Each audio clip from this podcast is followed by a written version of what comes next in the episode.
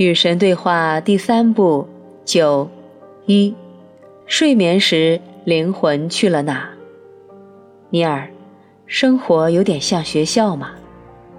我记得以前每年秋季第一天上学时总是很兴奋，但等到学期结束，我又迫不及待地想放假。神，正是如此，准确无误。你真是一语中的呀！确实是这样，只不过生活并非学校。尼尔，是的，我记得你在第一卷解释过。在那之前，我以为生活就是学校，我们来到人世是为了学习我们的课程。你在第一卷帮了我很大忙，让我明白这种说法是错误的。神，我很高兴，那就是我们用这三部曲想要做到的，让你灵台清净。在死亡之后，灵魂未必会为生活懊恼，反倒可能感到非常快乐。这里面的缘故和原理，你现在清楚的知道了。但你前面提过一个更大的问题，我们应该来解答它。哪个问题呀？你说，既然灵魂特别想要离开身体，他为什么不干脆离开呢？是哦，我说过。嗯。灵魂确实会离开身体，我并不是说只有在死亡时他才离开，但他离开并非因为不高兴，而是因为他想要重新获得力量，焕发活力。他经常这么做吗？每天都这么做呀。灵魂每天离开身体是什么时候呢？当灵魂渴望获得更大的经验时，他发现这种经验能让他充满活力。他只是离开吗？是的，灵魂总是离开你们的身体，在你们的一生中，它不断的离开，所以我们发明了睡眠。灵魂在睡眠时离开身体，当然，这就是睡眠的本质。不妨这么说吧，在你们的一生中，灵魂定期需要充电加油，以便它能够搭乘你们称为肉身的这种载体，继续跋涉下去。你认为灵魂寄居在你们的身体里面容易吗？不容易的。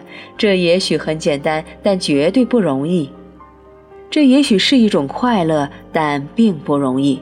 这是你们的灵魂做过的最困难的事。灵魂认识你们无法想象的轻盈和自由，他渴望再次进入那种状态，就像喜欢上学却又渴望放暑假的儿童。就像渴望有人陪伴，然而在有人陪伴时，却又渴望独处的成年人。灵魂追求的是真正的存在状态，灵魂是轻盈与自由，灵魂还是祥和与欢乐，它更是无限与无痛，完美的智慧与完美的爱。它是所有这些，而且不只是这些。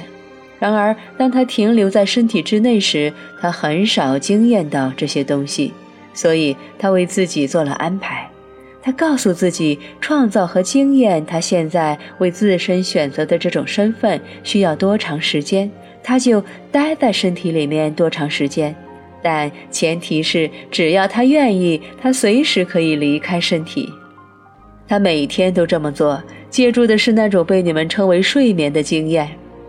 睡眠是灵魂离开身体的经验。是啊，我原本以为我们睡眠是因为身体需要休息呢。你搞错了，事实恰好相反，灵魂想要休息，所以促使身体睡觉。每当灵魂厌倦了束缚，厌倦了处在身体之内带来的沉重和缺乏自由的状态，它就会真的抛弃身体。有时候是在身体还站着的时候。每当灵魂想要加油，每当他疲于应付所有虚假的现实和想象出来的危险，每当他希望再次与精神相连，让精神得到再次的抚慰、休憩和觉悟，他就会直接离开身体。初次拥抱身体时，灵魂发现这种经验极其难受，他会非常疲累。新进入身体的灵魂尤其如此，所以婴儿睡很多觉。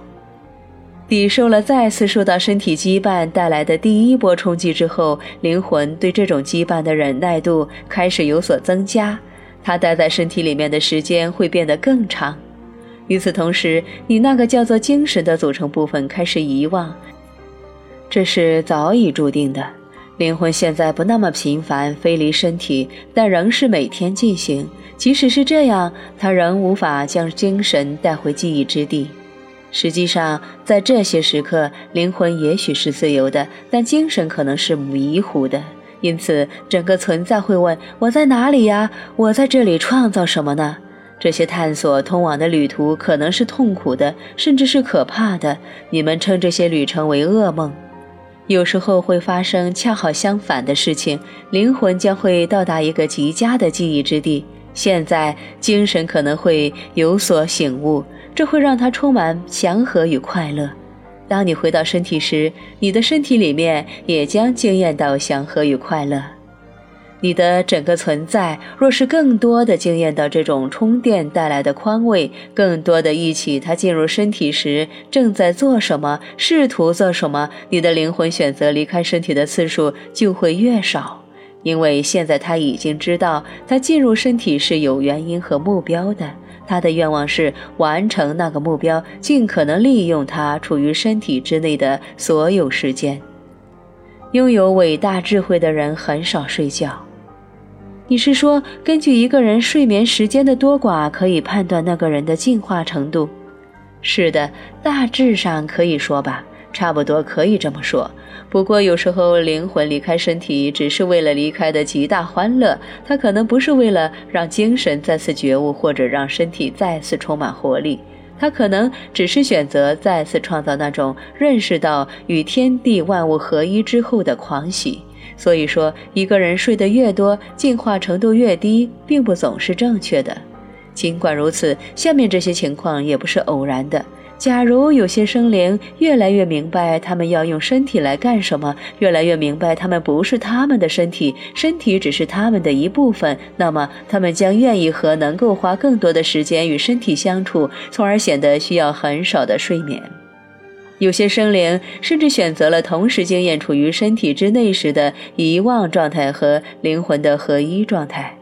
这些生灵能够训练他们自己的一部分，在他们仍处于身体之内时，不要辨认出身体，从而在无需失去人类知觉的情况下去经验认识他们的真实身份带来的狂喜。他们是怎么做到的呢？我怎样才能做到？